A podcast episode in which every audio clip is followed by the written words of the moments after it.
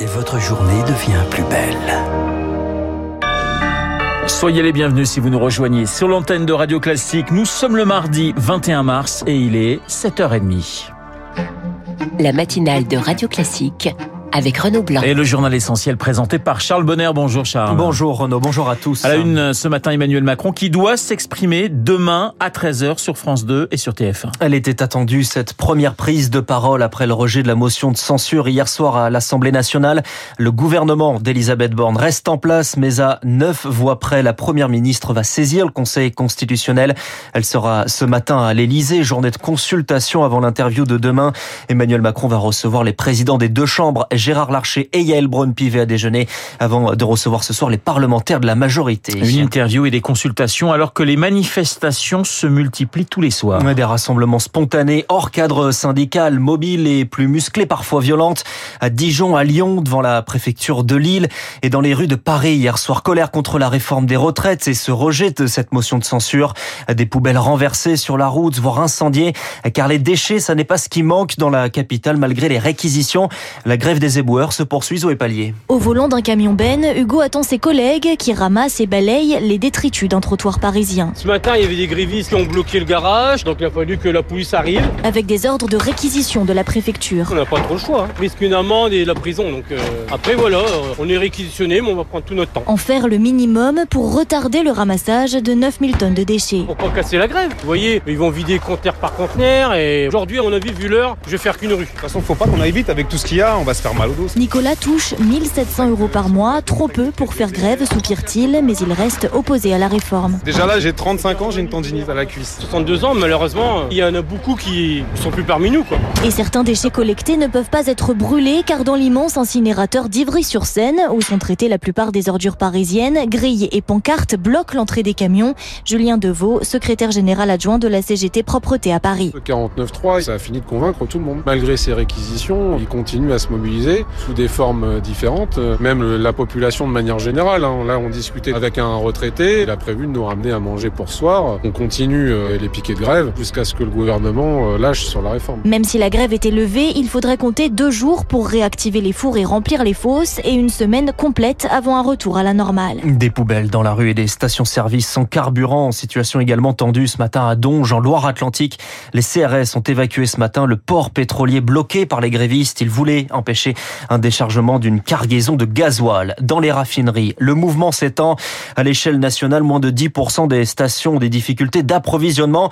Mais Julie Droit, il suffit de zoomer sur la carte pour voir qu'il devient compliqué de faire le plein dans le sud-est. Hein. Oui, plus d'un tiers des stations sont à sec dans les Bouches-du-Rhône et la moitié manque d'un type de carburant. Les préfectures du Vaucluse et du Gard ont ainsi décidé de limiter les ventes de carburant à 30 litres par véhicule afin d'éviter les achats préventifs.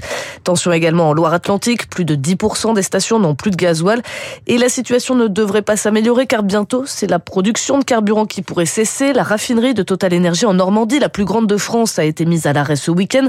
L'opération prend du temps. L'arrêt devrait être effectif ce matin.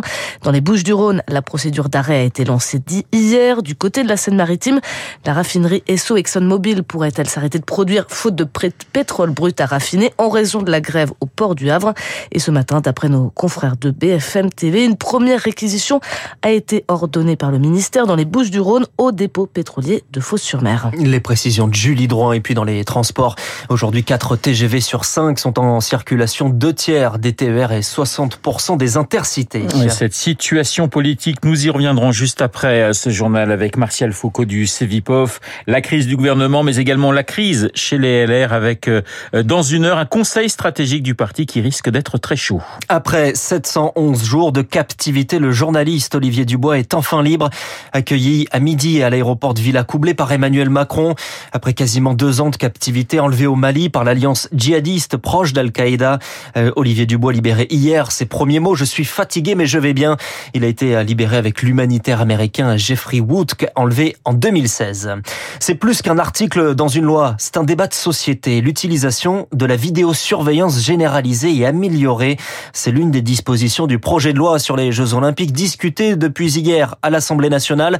La France pourrait devenir pionnière en la matière alors que le gouvernement promet de respecter le RGPD, le règlement sur les données privées, Charles Ducrot. Des caméras de vidéosurveillance capables de repérer un comportement suspect grâce aux algorithmes, un nouvel outil pour assurer la sécurité aux Jeux Olympiques, encadré et proportionné, estime le rapporteur de la majorité Guillaume Vulté. On a un système qui aujourd'hui est quand même extrêmement contrôlé, on est à 24 niveaux de contrôle, donc on est sur le respect de la République, mais aussi sur le respect des libertés, puisque tout ça sera conforme au RGPD, qui est un peu la Bible de ceux qui nous contestent aujourd'hui. L'important aujourd'hui, c'est de réguler, c'est de contrôler, c'est d'accompagner et le respect des libertés individuelles. Mais des craintes persistent au sujet de la pérennisation d'un tel dispositif, aux limites encore flou, estime le député PS Roger Vico. Le texte dit simplement la vidéosurveillance va cerner les comportements anormaux, mais on ne nous dit pas ce qu'est un comportement normal et ce que l'algorithme va être amené à identifier. D'autant plus que le gouvernement envisage que ce qu'il appelle ces améliorations en matière de vidéosurveillance, euh, intelligence artificielle, etc., entrent dans notre droit, y compris pour après les Jeux Olympiques. J'ai d'ailleurs lu euh, des interviews des professionnels de la vidéosurveillance qui se frottent les mains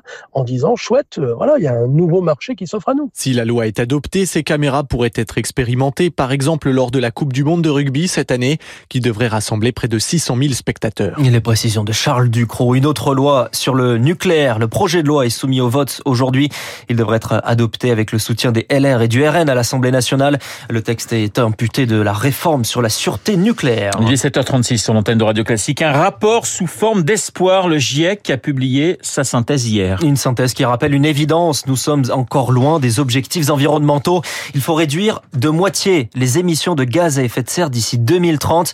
Et pour y arriver, il faudrait multiplier 3 à 6 fois le niveau d'investissement dans le public comme dans le privé, Eric. Pour Schneider Electric, leader mondial des solutions numériques et d'automatisation, le tournant vert, pris en 2005, était une nécessité, un argument de vente même, explique sa directrice stratégie, Esther Finidori. On décarbone nos sites, nos opérations, et puis on apporte euh, à nos clients les technologies, les solutions, les conseils pour qu'ils arrivent à faire la même chose chez eux. Réduction du chauffage, de la production de déchets, 100% de l'alimentation électrique d'origine renouvelable. Les résultats sont là. Sur les 12 dernières années, on a réussi à faire moins 40% sur nos consommations. On a intégré ce sujet au cœur de notre organisation. Cela vaut à Schneider Electric d'être consulté par le GIEC en matière de bonnes pratiques. Mais c'est un cas très isolé dans notre économie. La France est en retard sur tous ses objectifs. Prenons l'exemple des énergies renouvelables fixées à 23% en 2020.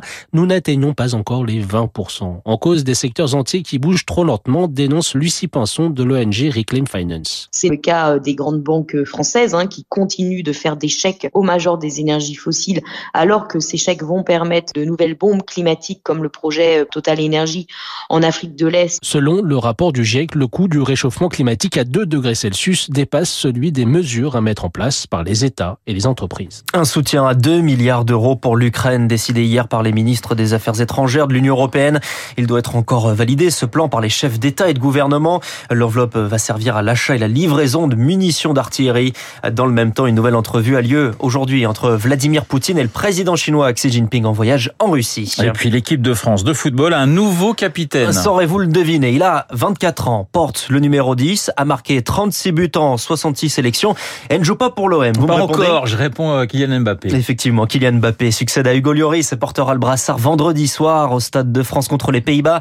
Antoine Griezmann est vice-capitaine et dans les buts, Mike Maignan devient le gardien titulaire. Bah oui, moi j'aurais mis Griezmann encore, vous voyez, pour deux ans jusqu'à l'Euro et ensuite Mbappé pendant pendant dix ans. Pendant pratiquement dix ans. Bah oui, c'est vrai qu'il va rester à mon avis très longtemps en équipe de France.